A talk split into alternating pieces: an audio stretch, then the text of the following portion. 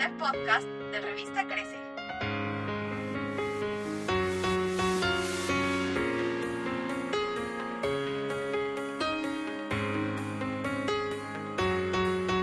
Bienvenida al podcast de Revista Crece.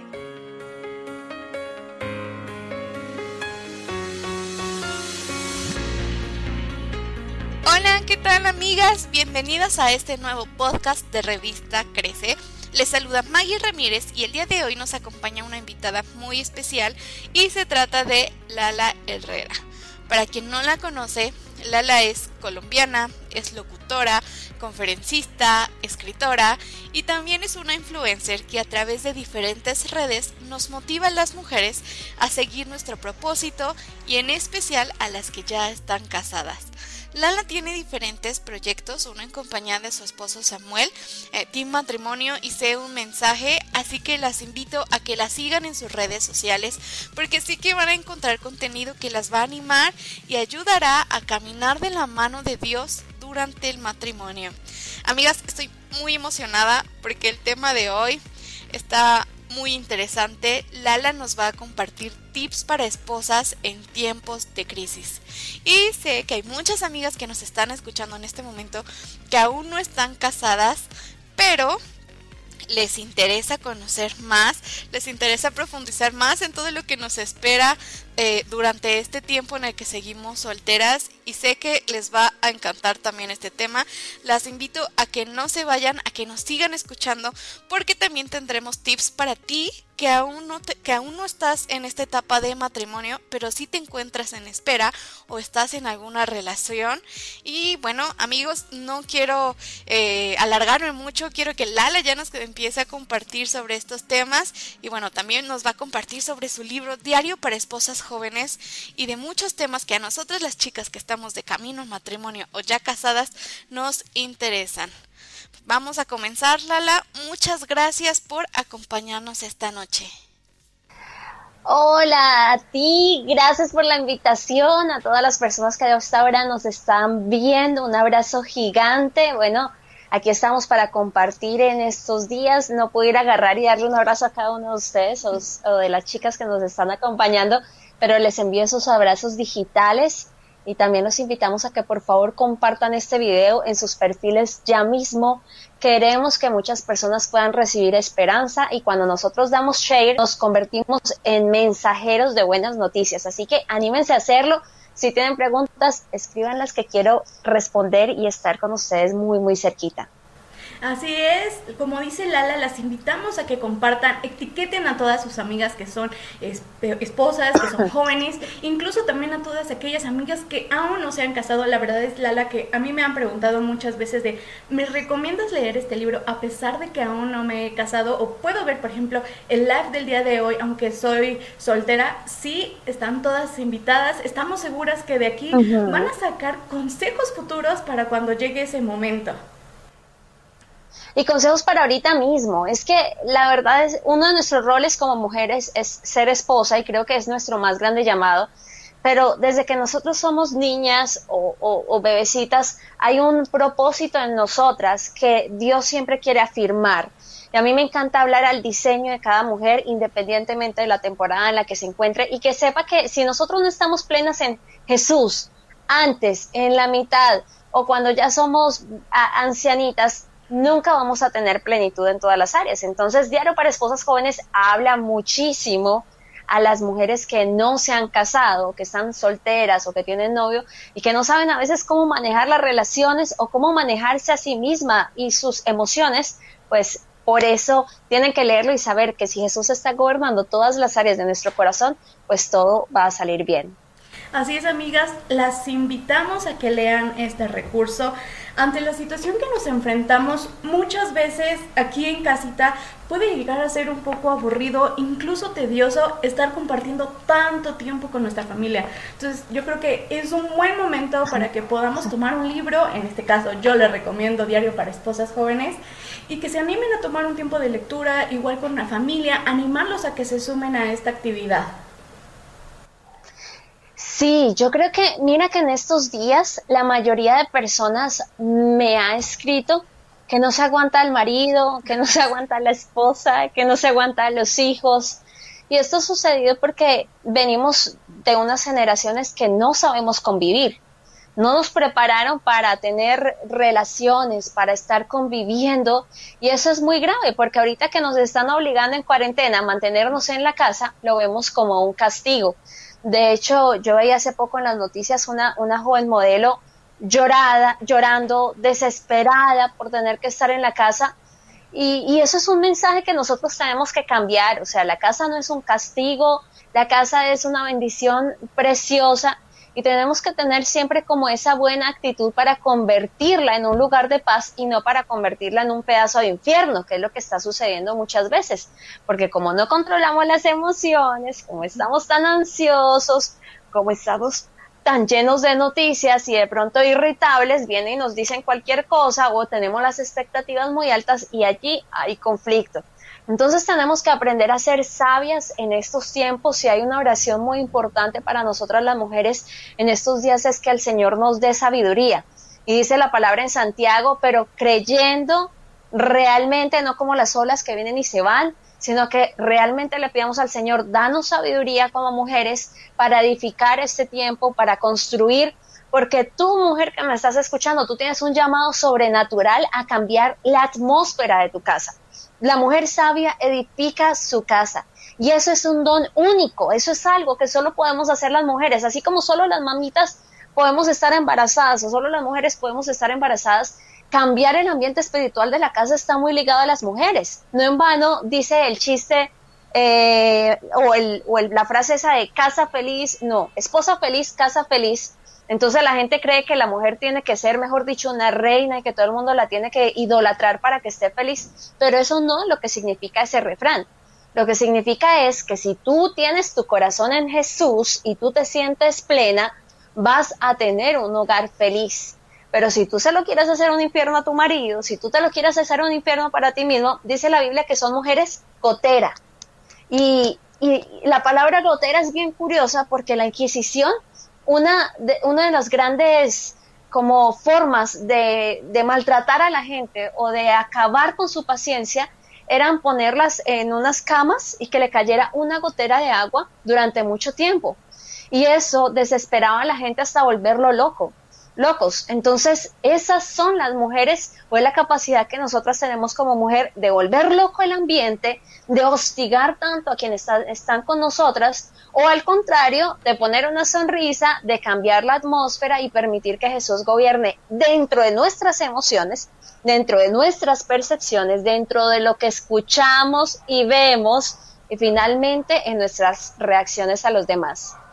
Sí, fíjate que eso es algo muy importante porque nosotros como esposas generamos el ambiente. Si nosotras no controlamos las emociones, y estamos de malas, si contestamos a lo mejor de una forma que no es la correcta, obviamente vamos a estar generando un, un ambiente que no es el correcto y vamos a comenzar con conflictos tanto con la pareja y como con nuestros pequeños. Fíjate que estaba leyendo, quizá tú también ya lo leíste, lo de los casos que han aumentado de divorcio en China. La verdad es que me sorprende porque en China tengo varios amigos que son de allá y ellos me comentaban que el divorcio no es algo común. Entonces, con todo esto del tema del virus, ha incrementado el caso de divorcios, incluso veía un video de un español que gritaba desde su ventana, auxilio, ya llevo dos días en casa, no aguanto a mi mujer. Quizás suena un poco de risa, pero, pero realmente nosotros solitos somos los que estamos construyendo este ambiente. Totalmente. Y yo quiero animar a las personas que nos están viendo, por favor escriban qué es lo que más les está costando trabajo. Sea, a mí me gustaría que podamos ser muy específicos a las necesidades de la comunidad que ahorita nos está viendo. Queremos responder a esa duda que nadie, nadie les ha podido ayudar. Queremos poder atacar esa necesidad que ustedes han sentido. Así que por favor, anímense a escribir aquí abajo en los comentarios. Pero quiero animarlos a que por favor nos escriban, a que por favor compartan, nos digan estoy de acuerdo, no estoy de acuerdo. Y lo que tú decías, de, del nivel de saturación y de la, la forma como están creciendo los divorcios es que las personas no están acostumbradas o ni siquiera conocen a sus cónyuges. Porque ¿cuál es la cotidianidad ahorita de las personas? Se levantan temprano, salen a trabajar juntos, vienen en la noche, de pronto los niños los cuidaron a alguien por fuera o vienen con los niños, los acuestan a dormir y caen rendidos y así son todo entre semana. Los fines de semana corren para la iglesia, pero nunca se ven y se preocupan, ven, ¿tú cómo estás? ¿Qué está pasando? Ni siquiera sabía que tenían un carácter de una manera u otra. No sé, hasta ni se habían sentido el mal olor. Entonces, en estos días hay fricciones que tenemos que aprender a gobernar, Ahora, no se trata de que nos comamos todo y el conflicto lo manejamos callándonos, no, porque al menos yo no puedo quedarme callada con un conflicto. O sea, si yo tengo un problema, a mí se me nota en la cara. O sea, los ojos se me ponen así, las cejas se me ponen más paradas. Yo me pongo, o sea, a mí se me nota cuando estoy de mal ambiente. Y esto no solo es porque el, el cuerpo tiene un lenguaje, sino que también tu corazón desprende un olor espiritual. O sea, la palabra dice que el Señor puede sentir el olor de tu adoración, pero también el olor de la adoración a tus emociones es algo que se desprende. Entonces, cuando tú estás con un mal ambiente, eso cambia, contamina todo a tu alrededor. Pero tú tienes la manera de ponerle un Lysol, de desinfectar tu corazón, de desinfectar el ambiente que estás teniendo en tu casa Primero con la sangre de Jesús, que es lo que te va a poder traer paz, lo que te va a poder dar tranquilidad y también renovando tu entendimiento para poder de pronto conversar sabiamente, exponer tus emociones sin tener temor, dar soluciones para tu pareja de las cosas que estás enfrentando y que te están causando conflicto. Entonces se trata de ser muy sabios a la hora de manejar esta temporada y no dejarse consumir por la depresión, sino por el contrario, que Dios gobierne en esta temporada. Así es, Lala. Amigas, las invitamos a que nos, nos escriban en los comentarios cómo ha cambiado su ritmo de vida bueno, desde que el gobierno de nuestros países o de aquí de México ha dicho que debemos de quedarnos en casa. Escríbanos, queremos conocer qué es lo que están haciendo también ustedes. Sabemos que aquí en México la vida es muy apresurada, salimos corriendo a nuestro trabajo, eh, llevamos a los pequeños a la escuela y completamente ha cambiado nuestra rutina en nuestro diario vivir. Queremos conocer ustedes qué están haciendo, si están a lo mejor haciendo un plan de estudio con sus pequeñitos, en pareja, si están teniendo tiempos devocionales en familia. Entonces, nos gustaría conocer todo ello. Y bueno, para ello eh, las invitamos a que también no se pierdan toda la transmisión, que compartan, que etiqueten a sus amigas. Estoy segura que Lala va a seguir compartiendo con nosotras tips muy interesantes. Y bueno, Lala, también me gustaría saber, ¿tú qué opinas o tú qué consejos nos podrías este, dar para tener una cuarentena sin divorcios? Cuarentena sin divorcios, por favor. Lo principal, quiero que hablemos de seis tips. Yo hace unos días lo compartí en mis redes sociales y me encanta poder profundizar sobre ellos porque de verdad nos van a servir de manera sobrenatural. O sea, no significa que si estamos en casa vamos a hacer un infierno a la otra persona. Nosotros podemos fortalecernos y hacer de este, este momento un pedacito de cielo porque la gente va a recordar los momentos de crisis por nuestras reacciones a los momentos complicados. Ahora, suena un poco redundante, pero el tema es que si tus hijos te están viendo todo el día pegada al teléfono, pegada al noticiero y angustiada, ese es el ejemplo que tú le estás dando para manejar un momento de conflicto.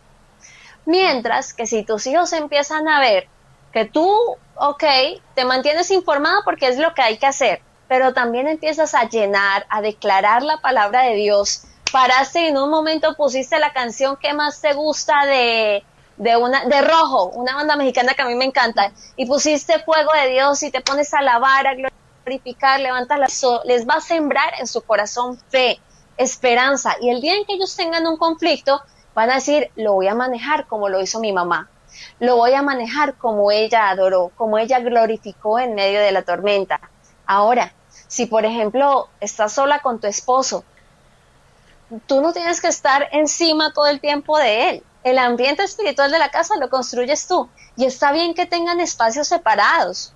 O sea, déjalo trabajar. déjalo que él también pueda de pronto ver una película. Ahorita mismo yo estoy compartiendo contigo pero han, habido momentos en donde mi esposo puede jugar Xbox o se pone a pintar algo en la casa, nosotros trabajamos desde el hogar y hacemos muchas actividades y cada uno se pone, digamos, yo ahorita estoy cosiendo unos cojines, él se pone a hacer otra cosa, o sea, compartan tiempo juntos, pero también dense la oportunidad de tener espacios separados. Otra cosa, si vamos, si vemos frustrados a nuestros hijos o a nuestros esposos, no nos creamos las salvadoras de su frustración sea, déjalos. Deja que Dios sea Dios y que el Señor gobierne sobre las emociones aún de los chiquillos. Porque no sé tú, pero cuando yo era pequeña yo no tenía muchos juguetes, pero yo puedo tener una hoja de papel y un lápiz y te hacía la muñeca más linda y podía divertirme ahí todo el tiempo. O de pronto, yo no tenía la oportunidad de salir tanto, pero podía ponerme a leer un libro y duraba horas y horas disfrutando la lectura porque pues fue una persona que, que amaba leer desde muy pequeña. Entonces, si tu hijo se frustra por no tener ahorita de pronto más tecnología o porque solo quiere estar con la tecnología o por no poder salir, primero tu actitud es lo que le va a desarrollar a él la actitud que él va a tener. Si él te desespera, no preguntes por qué tu hijo está desesperado pero si tú tienes una buena actitud y él se frustra, tranquila, o sea, la frustración no está mala. A veces desarrollar como esa tolerancia lo va a ayudar a crecer. Así que permite que él mismo vaya descubriendo formas de desarrollar la creatividad en medio de estas circunstancias.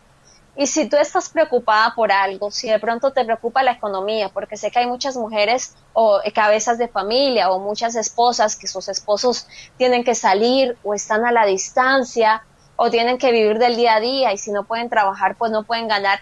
Yo sé que son situaciones reales, pero nosotros también tenemos un Dios real y ese Dios eh, sobrepasa todo entendimiento y soluciona todo lo que nosotros podamos tener. Así que en vez de estar hablando tanto de la realidad del mundo, habla de la realidad de nuestro Señor, de nuestro Salvador, de nuestro Jesús, que va a traer la solución, aún si tiene que mandarte cuervos con comida a la puerta de tu casa, aún si tiene que hacer brotar del patio de tu casa, no sé, un árbol que dé panes. Bueno, es un decir, pero Dios tiene muchas maneras de proveer y no tienes que preocuparte, sino confiar.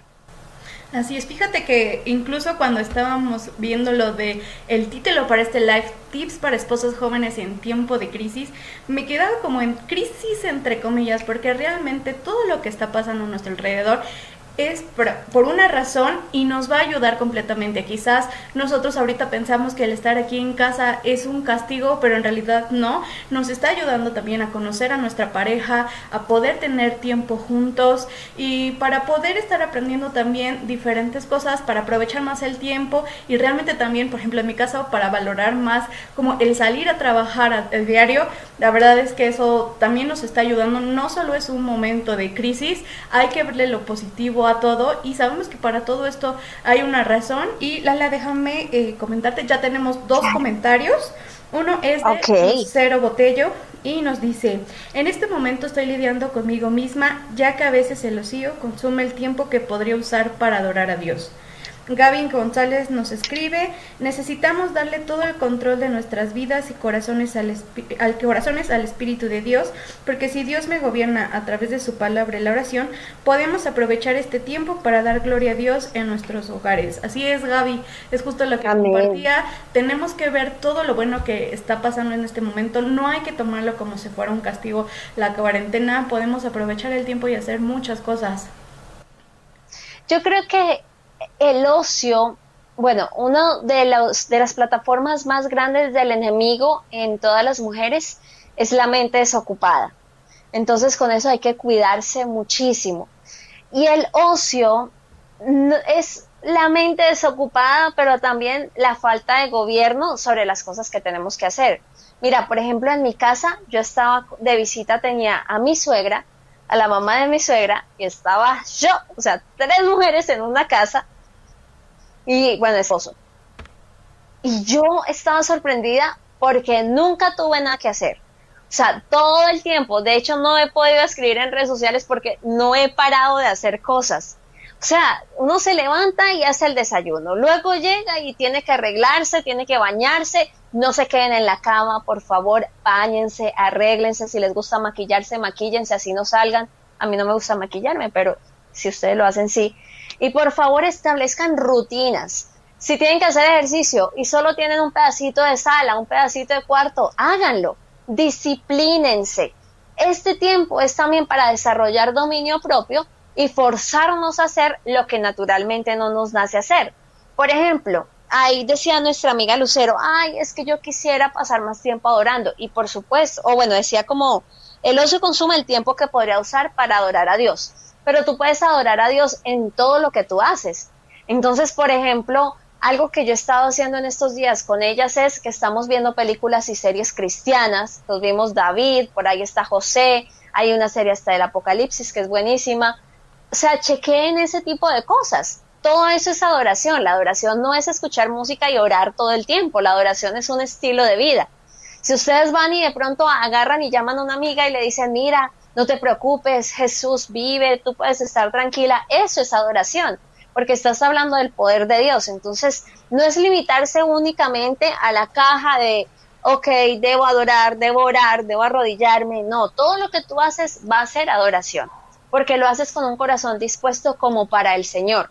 Yo de mi parte, ¿qué he hecho? Yo he tejido cojines porque aprendí a, coser, entonces he hecho cojines, eh, estoy ahorita, voy a pintar unas camisas, eh, también he estado arreglando todo mi armario, he estado viendo qué hay que sacar, qué hay que dejar, he limpiado mis tenis, he lavado las brochas del maquillaje. Entonces, no es falta de acciones, siempre va a haber algo para hacer en casa.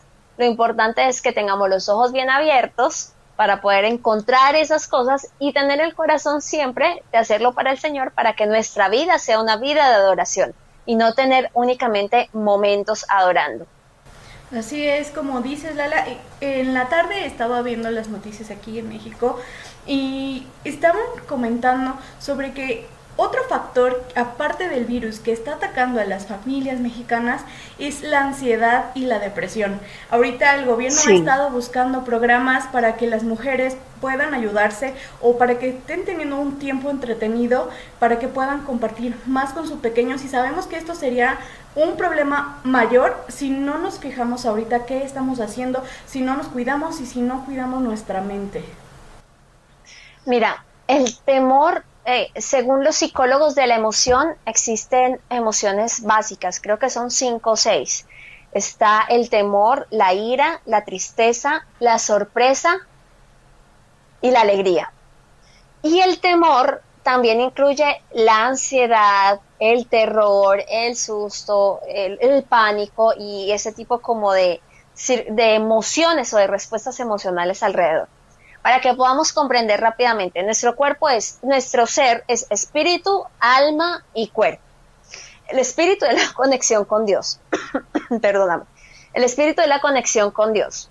Es aquella parte de nosotros que cobra vida. Cuando nosotros decimos, Señor, yo te hago mi Señor, sálvame y perdona mis pecados, en ese momento nuestro espíritu se conecta al Espíritu de Dios y tiene una vida a través del Padre hay una parte emocional en nosotros que son todas las cosas o almática, que es todo lo que sucede en el cerebro. Entonces son los sentimientos, la cultura, la historia, el la racionalización, la voluntad y está el cuerpo, que es lo que palpamos. Entonces, por ejemplo, si alguien te viene a robar, tú puedes sentir miedo y cuando tú sientes miedo, el cuerpo se tensa y tú quieres salir a correr o de pronto te quieres paralizar. Eso es el cuerpo, porque es una emoción rápida. Pero la ansiedad y el temor no solo es algo que sucede en el cuerpo, sino que es algo que se empieza a controlar desde la mente, desde el alma. ¿Y cómo se programa tu cerebro para estar en un estado de ansiedad y de temor? Con pensamientos recurrentes que no vienen de un lugar correcto. Entonces, si tú estás ansiosa y estás todo el tiempo pegada a las redes sociales y a las noticias, estás incrementando tu ansiedad porque estás consumiendo contenido que te está intoxicando. Y cuando la ansiedad llega, entonces el alma empieza a intoxicar el cuerpo, los nudillos empiezan a contraer, vienen acá las contusiones del cuello y ya tú no encuentras paz, te puede dar ataque de pánico, taquicardia, todas esas cosas que se desencadenan cuando hay un temor o un terror prolongado. Ahora, ¿cuál es la solución? Primero, entender que Jesús está gobernando tus emociones y que tú también puedes gobernar desde el espíritu, desde esa conexión con Dios, la ansiedad, el temor y el terror que de pronto pueda experimentar tu cuerpo y tu alma. Entonces, cuando tú logras, Señor, ayúdame, ayúdame a tener gobierno sobre mí misma, ayúdame a tener dominio propio. Tú te estás ayudando a generar una atmósfera espiritual para que el control de Dios pueda venir. Y lo segundo, la fe es como creer en algo. Entonces hay fe positiva y fe negativa. La fe negativa también la llamamos temor. La fe positiva, pues la, es la fe en Jesús. Y la palabra dice que la fe viene por el oír, por el oír y el oír, pero la fe en Dios viene por el oír la palabra de Dios. Pero la fe negativa o el temor también viene por oír.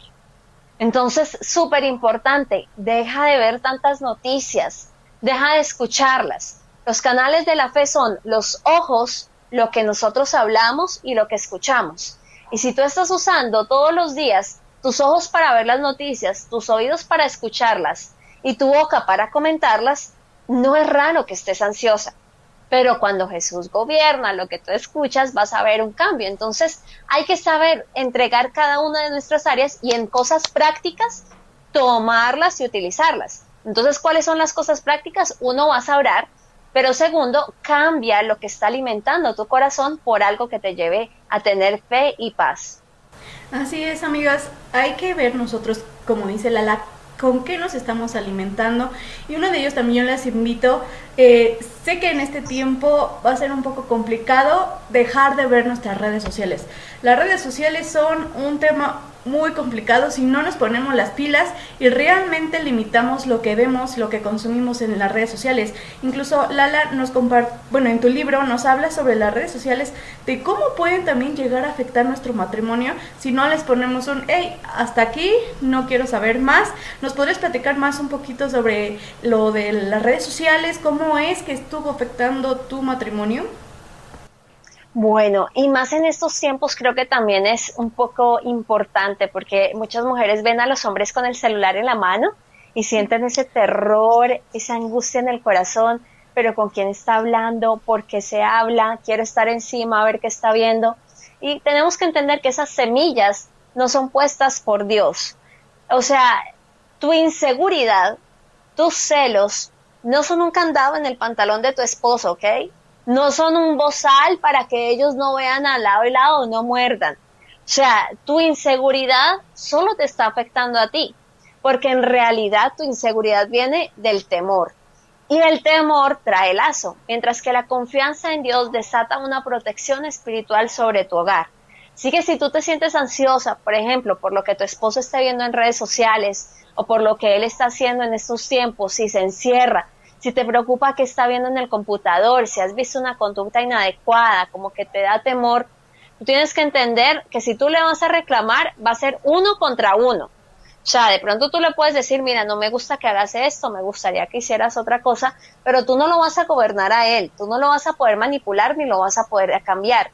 Mientras que si tú vas una hora, o sea, en vez de pelearle un año entero, ve una hora y pídale al Señor que tome el gobierno de esa área, vas a encontrar una solución y vas a encontrar que el Señor va a transformarlo todo.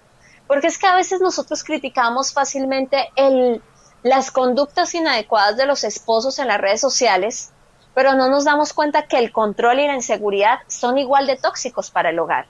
Entonces tenemos que aprender a ser equilibradas y a que Jesús gobierne nuestras reacciones, nuestras emociones, porque si no, vamos a hacer un infierno en nuestra relación y eso no es lo que Dios quiere. Qué lindo que tu esposo quiera publicar fotos contigo porque le nace. Qué lindo que tu esposo te quiera abrazar. Qué lindo que él te quiera ir a besar y te diga te amo mucho. Pero a veces nuestro carácter nos hace ser como repelidas por ellos porque no los inspiramos a que nos amen. No inspiramos a desatar confianza, sino que inspiramos a desatar como desagrado. Y eso es importante que nosotros cambiemos. Ahora, muchas mujeres dicen, es que yo no cambio porque él no ha cambiado o yo no cambio porque él es un patán. Si tú sigues en esa actitud, no va a haber una transformación. Nosotros lo hablamos en Diario para Esposas Jóvenes y yo lo digo constantemente. Tú tienes, yo no te estoy, yo no puedo hablar a tu esposo, pero sí te puedo hablar a ti hoy. Y si tú me estás escuchando un problema en tu hogar, tú puedes cambiar la circunstancia. ¿Cómo? Ajustando tu conducta a lo que Dios quiere. Si tú lees primera de Pedro 3 que dice, ustedes mujeres lleven a sus esposos que están o en una conducta o en una vida lejos de lo que Dios quiere, a que ellos crean el Evangelio por la conducta y la, el trato respetuoso de ustedes sin palabras, sin Biblia, sino únicamente con el trato para que ellos puedan ver a Jesús en ustedes y puedan recibir el mensaje de salvación y andar en él. Así que tú eres una Biblia andante. Tú puedes, tienes la capacidad de que ese esposo sea transformado en el hombre que tú tanto has anhelado, pero necesitas sincronizar tus reacciones y tu corazón con el corazón de Dios.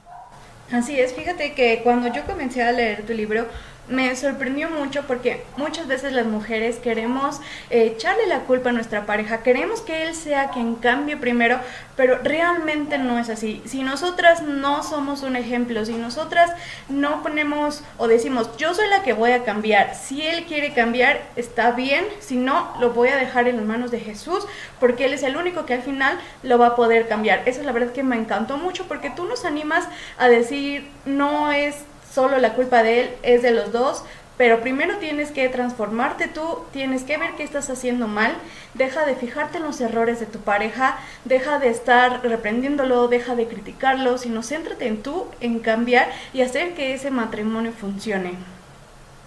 Sí, así es, nosotros tenemos el poder de, de cambiar el hogar, de hacer una diferencia, de poder inspirar generaciones. Y lo único que tenemos que hacer es lo que dice la palabra. Ya no vive el ala, vive Jesús en mí. Y ese vive Jesús en mí es crucificar la carne. Ahora, yo no les... Hoy he hablado con mi esposo porque tuvimos algunas circunstancias últimamente y decía, él me decía que era increíble como yo soy muy probada en lo que hablo. O sea, créanme que si yo les estoy hablando de que uno tiene que gobernar sus sentimientos, sus emociones, sus reacciones, es porque es algo que Dios me ha probado muchas veces y me pareció muy bonito que hoy mi esposo me decía, y se los comparto aquí como en, intimidad, me decía que qué bonito ver que lo que yo estaba escribiendo era consecuente con lo que yo estaba haciendo. Y yo quisiera animarlas a todas ustedes a que sean eso, a que a veces uno se, se quiere llenar de teología, quiere saber toda la Biblia o quiere hacer muchas cosas, quiere maquillarse y aprender un montón de cosas, que son externas, pero lo más importante para nosotras es aprender a vivir ese gobierno de Jesús. Cuando tú dices, dice Romanos, que tú confiesas con tu boca para salvación que Jesús es el Señor. ¿Y qué significa que Jesús es el Señor? Que Él te va a dirigir en tus emociones, reacciones y en tu forma de vida. Y te lo he repetido mucho hoy porque necesito que tú entiendas que tú y yo no estamos en crisis que tú y yo tenemos que enfrentar este tiempo desde el espíritu, que tú y yo debemos tener una visión mucho más allá de lo que nos muestran los medios de comunicación y entender que aunque el mundo entero esté en crisis, perdóname, que aunque el mundo entero esté en crisis, que aunque todo el mundo vea y esté desesperado, tú y yo somos las hijas amadas de Dios, no estamos en crisis, estamos en Cristo. Y esa es nuestra verdad. Nada puede venir a derrotar el ambiente de nuestro hogar. Si tenemos que disciplinarnos y comer menos hoy, vamos a comer menos, pero lo vamos a hacer gozosas. Si tenemos que comer solo arroz y huevo, vamos a orar por ese arroz y huevo y vas a ver como un omelette, vas a ver como un pedazo de carne jugoso. Tú y yo no debemos ser gobernadas por las circunstancias, sino por lo que Dios dice. Y desde la fe manejar eso y entender que esto es pasajero, que el Señor va ahorita a tomar todos los hogares que se están dejando gobernar por él y a ponerlos como faro. Lo que este tiempo está buscando son familias fuertes, familias llenas de esperanza. Y si tú tienes esa convicción, te aseguro que vas a meterte en una capsulita, porque dice la palabra que estamos en este mundo, pero no somos de este mundo.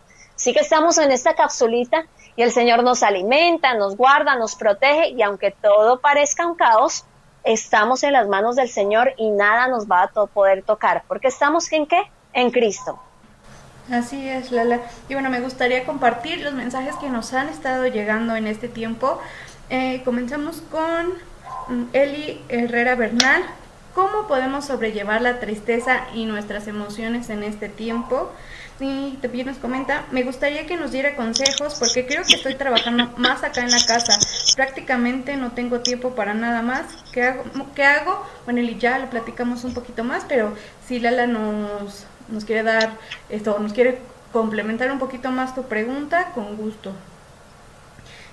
Bueno, primero quiero recordarles, por favor, compartan. Disculpen que me doy como alergia. Compartan este video a todas las personas que lo necesiten. Ayúdenme a darle share en su perfil para que podamos impactar a más familias. ¿Cómo manejar la tristeza? Bueno, la tristeza es un estado emocional, la gobernamos desde el espíritu y cuidamos lo que oímos. ¿Cómo manejar el tiempo en casa? Pongámonos horarios. Por ejemplo, nosotros llevamos muchos años trabajando en casa con mi esposo y algo que hemos aprendido es que somos muy malos madrugadores. No nos despierten temprano. Yo apago mi celular en la noche, Samuel no. Solo si es necesario, nos levantamos temprano, pero en cambio trabajamos hasta tarde. Y tenemos horarios definidos, por ejemplo, yo agarro, trabajo dos horas, paro, hago algo, él se levanta, cocina algo, yo cocino algo, volvemos dos horas más. Entonces pongámonos disciplina y no queramos hacer todo al mismo tiempo. Se pueden establecer como metas puntuales para que podamos ser eh, optimizadores del tiempo. Así es, hace poco veía también en las redes sociales de Lala precisamente que ahorita que también estamos en este tiempo, Mm, fijemos bien lo que hacemos en casa. Si estamos con nuestro esposo, no nos saturemos de tareas. No es un tiempo en el que podamos aprovechar y digamos, ay, tenemos que arreglar el baño, tenemos que arreglar la cocina. No, hay que convivir, hay que tener tiempo en pareja, pero no de esta forma. Y también a los esposos, no es para que las mujeres estén haciendo todos los detalles de la casa, si están haciendo la comida, si están cuidando a los pequeños, los esposos también los invito para todos aquellos que nos estén sintonizando también en este video, que se animen a lo mejor a preparar una cena especial para su familia. Creo que eso también va a hacer que nos olvidemos de muchas cosas que estamos pasando, ya sea en el trabajo o incluso al ver las noticias que no son tan agradables, va a hacer que completamente nuestro día o noche cambie. Si ustedes quieren saber cómo tener un esposo que hace todos los días desayuno, lean Diario para Esposas Jóvenes. Sí, la de verdad lo vivo. De hecho, hay un capítulo que dice, ¿cómo te receta para un esposo chef? Yo lo vivo, o sea, yo, yo les puedo mostrar todos los días mi desayuno, me lo hace Samuel. Él es maravilloso, es un hombre precioso. Y, y el secreto es valorar cada pequeño detalle que tu esposo hace. Mira, tu esposo se, se alimenta de tus palabras. Y si él agarra y te sirve un vaso de agua en un vaso sucio, no lo desprecies, no lo grites, no lo regañes. Tómatelo, ora por ese vaso, ora por tu, por tu organismo, pero aprende a valorar cada detalle y sé la mejor porrista, cheerleader, animadora que él pueda tener. Dile, wow, me encanta tu sabiduría, me encanta lo que tú haces. Hay una amiga que nos decía y que está ahí conectada, me ha dicho como eh, que en nuestra casa los roles son diferentes. Mi esposo está en la casa y yo soy la que salgo a trabajar. En nuestra casa con Samuel es un poquito así, porque él trabaja todo el día en la casa y yo tengo que salir un par de horas. Yo trabajo un poco en la casa y trabajo un par de horas en la radio. Y hay momentos, porque yo también cuando escribí el libro o cuando edito libros de otras personas, hay momentos en donde yo me meto casi de lleno por completo al trabajo y él me ayuda a cocinar o me ayuda a hacer y yo nunca lo he como visto menos o lo he pisoteado o nunca lo he visto o me he sentido más o ni siquiera en las finanzas porque hay momentos en donde él gana de pronto un poco más que yo y hay momentos en donde yo puedo ganar un poco más que él. Nosotros tenemos un dinero unificado y todo pertenece a ambos. El tiempo de ambos cada uno lo tiene que hacer porque somos dos adultos y sabemos cuáles son las responsabilidades en la casa. Entonces seamos sabios administrando las pequeñas cosas, seamos sabias para animar esos leones que hay en nuestros esposos y si de pronto estamos desanimadas nosotras o como aburridas por alguna reacción de ellos, la respuesta siempre está en el amor. Si una agarra y le dice, ¿usted por qué es tan bruto? ¿Por qué me hizo esto? Él va a reaccionar mal. Pero si tú le dices, ay amorcito, mira, a mí me encantaría que tú me hicieras un desayunito, yo quiero que tú me atiendas un poquito, quisiera que me demostraras el amor de esa manera, le haces ojitos chiquiticos y le sonríes, te aseguro que lo va a hacer, porque el amor es el lenguaje universal para poder alcanzar todas las cosas que Dios quiere para nosotros. Así que demos amor, que eso es lo que vamos a recibir. Así es. Y bueno, Perla Marlene Castro nos escribe, saludos y bendiciones desde la Ciudad de México, muy, muy interesante el tema que están tratando, yo soy soltera y creo que como mujer debemos de preocuparnos por establecer el reino de Dios en nuestra vida personal para después extenderlo en el hogar que Dios nos permita formar. Lala, con esto me gustaría hacerte una pregunta o si pudieras darnos un consejo de una esposa joven a una chica que aún es soltera yo creo que primero, obviamente, que Jesús gobierne tu decisión, que sea sensata eh, en la elección con la persona que vas a vivir o que vas a convivir o que te vas a casar algún día, pero lo más importante es que tú aprendas a llenarte de Dios y que Él supla tus necesidades. Es muy diferente tener una relación cuando tú buscas satisfacer tu necesidad emocional a cuando tú estás completa y plena en Jesús. Las elecciones son diferentes. Así que no permitas que tu situación de soltera te haga sentir menos. En estos días no te deprimas más. Ay, si tuviera marido, qué duro me toca la cuarentena sola. No. Si es el fin del mundo, no me casé. Ey, para, no dejes que tu mente huele tanto. Deja que Jesús gobierne ahorita esta temporada en la que tú estás, que más adelante vas a llegar a otra. Y sobre todo establece muy bien los límites en tus relaciones. Un amigo es un amigo, un novio es un novio y un esposo es un esposo. No quieras tratar a un amigo como un novio, a un novio como a un esposo y a un esposo siempre sí lo vas a poder tratar como novio y como amigo.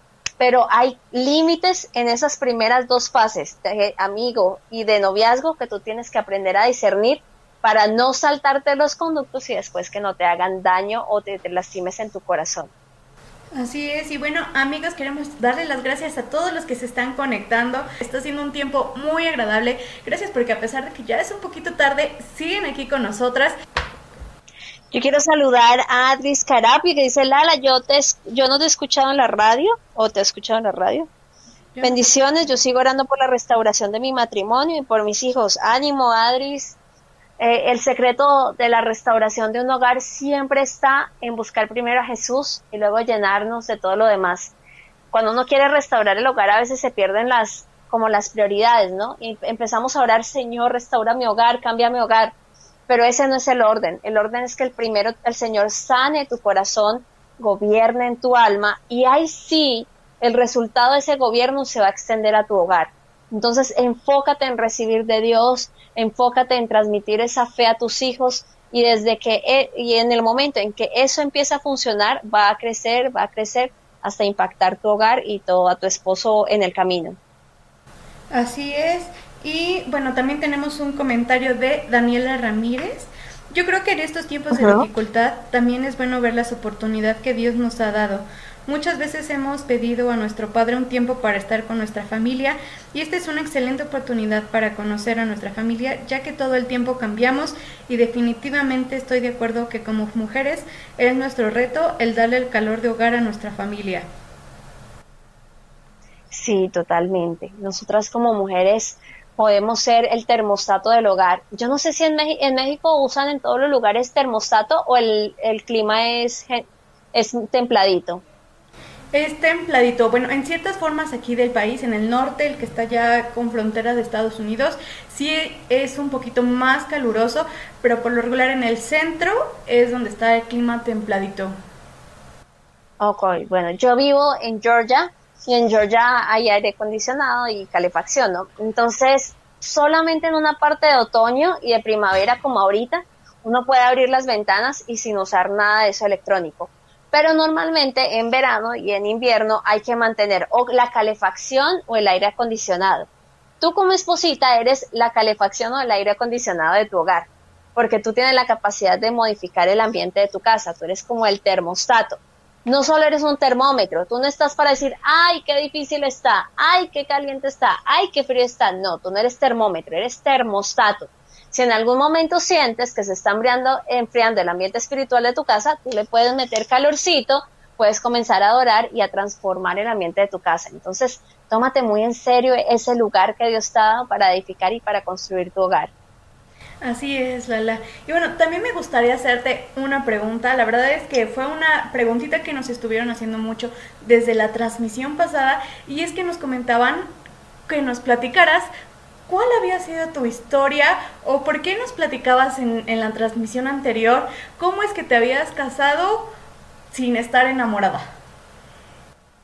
Oh, bueno, tienen que leerlo en Diario para Esposas Jóvenes, por favor. Pero les voy a contar brevemente eh, nuestra historia. Samuel y yo nos conocimos, eh, yo soy locutora y él es músico, entonces en algún momento de nuestras carreras nos cruzamos, pero luego más adelante él vivía en Miami, aunque él es colombiano, y yo vivía en Colombia. Más adelante ya empezamos a hablar a través de las redes sociales y decidimos comenzar una relación. Pero yo tenía un diagnóstico de una enfermedad que me había cambiado físicamente demasiado. Entonces, en esa enfermedad yo estaba muy, muy inflamada, llegué a ser talla 18, me dio una cosa que se llama síndrome de Churchill, que es como que el cuello se, se me fue completamente, me salió una papada muy grande, la piel se me caía a pedacitos, fue un proceso muy, muy doloroso y muy difícil. Y como en la mitad de ese proceso, yo ya me estaba desintoxicando un poco, pero seguía siendo diferente físicamente, las facciones eran más gruesas, o sea, era súper distinta. Y en la mitad de ese proceso, Samuel me conoció. Y yo pensaba que yo no estaba linda, o sea, yo no sé, yo no, no me consideraba como en mi, como en mi mejor momento, pero a él yo le encanté. Y él se enamoró de la mujer que estaba pasando ese proceso físico. Pero yo lo primero que le dije es, mira, ponme mucha atención, esta mujer que está acá está pasando por un proceso físico tú me vas a ver diferente en unos años, entonces como que no le presté mucha atención a la estética. Y él, sí, sí, ok, ok. Y nosotros intentamos casarnos la primera vez, yo bajé a Miami, cuando fui me salió un tumorcito en la boca y tuve que devolverme y el matrimonio se aplazó un año. Pero en ese momento yo consideré que mi esposo había sido una persona como, en ese momento novio, había sido como una persona que de pronto no tenía fe, porque yo esperaba que él me hubiera dicho, no, quédate aquí, aquí hacemos el tratamiento, aquí todo va a salir bien. Además que yo no tenía ni idea que el seguro y que todos los trámites de salud en este país son tan difíciles. Entonces, cuando, cuando nosotros tuvimos que romper y aplazar el matrimonio un tiempo, yo me desilusioné de mi esposo y como, o bueno, de Samuel, y como que mi corazón se apachurró, o sea, como que perdió el enamoramiento y, y como que lo dejó de admirar un poco pero yo soy una mujer de palabra y de decisión. Entonces nosotros dijimos, en un año nos casamos y yo dije, ok, en un año nos casamos. Y decidimos dejar de vernos durante varios meses eh, porque no queríamos estar pegados a las redes sociales o al celular, sino poder compartir con nuestras familias. Ya habíamos sido muy tóxicos anteriormente a través de la distancia y pues queríamos darnos la oportunidad para tener una relación un poco más sana. Incluso en ese tiempo nosotros terminamos, porque éramos como agua y aceite, o sea, no nos aguantábamos. Pero él nunca entendió que yo la había terminado, él entendió que le había pedido un tiempo. Entonces él una vez me llamó y me dijo, no, ya nos vamos, ya es tiempo de que nos encontremos. Me mandó a, comprar el, el tiquete y en ese tiempo fue cuando la sanidad se manifestó más fuertemente en mi cuerpo. Entonces ya yo eh, empecé a recuperar como las facciones, empecé a recuperar mi contextura, mm, ya me volví a tinturar el pelo, todo. Y cuando yo volví a vernos, él no me reconoció, porque habíamos durado un año sin vernos y todo ese proceso me había transformado demasiado. Y dos años después, él me confesó que no estaba enamorado de mí, que yo no le gustaba, porque él se había enamorado de la mujer que había pasado ese proceso físico. No, le, no me conocía en ese momento con todos los cambios que yo había tenido. Y yo también pues estaba muy desilusionada con él. Pensé que iba a tener oportunidad para arrepentirme de casarme y no fue así. Eh, como seis horas después de habernos visto, nos casaron. Pero no les voy a decir cómo fue. Terminen de ver la historia en Diario para Esposas Jóvenes, porque de verdad que es súper, súper extraña. Y aquí estamos, casi siete años después de eso, diciéndole a todo el mundo que vale la pena, que el Señor restaura el amor, la pasión, la ternura, el gusto, te hace volver a querer amar a tu cónyuge, er, admirarlo, respetarlo, porque es que la fuente del amor no son nuestras emociones o nuestra percepción, es el Señor. Así es. Y bueno, amigas, no quisiera arruinárselos, pero yo ya sé cómo es que casaron a Lala Herrera. Y si ustedes también quieren saberlo y quieren conocer más tips, las invito a que lean Diario para Esposas Jóvenes. A través de nuestras redes sociales les vamos a estar compartiendo eh, los links en donde pueden adquirirlo sé que va a ayudar este recurso a sus vidas. y espero que también chicas hayan tomado nota de todos estos consejos que estuvimos dando durante esta eh, durante esta transmisión, durante este podcast. Yo lo hice porque bueno, ya estoy de camino al matrimonio y si tú también lo estás, en verdad anhelo y espero que todo esto que hemos compartido contigo sea de edificación para tu matrimonio y que pueda ayudarte durante este proceso. Lala, muchas gracias por acompañarnos esta noche, gracias por todo lo que has compartido con nosotras. Y las invito a que sigan a Lala a través de sus redes sociales porque bueno, también van a poder encontrar más contenido, más tips y también en compañía de su esposo Samuel vamos a poder ver o conocer otra perspectiva del matrimonio. No se pierdan nuestro próximo podcast de Revista Crece y también no se pierdan todas nuestras noticias que estaremos compartiendo a través de nuestras redes sociales.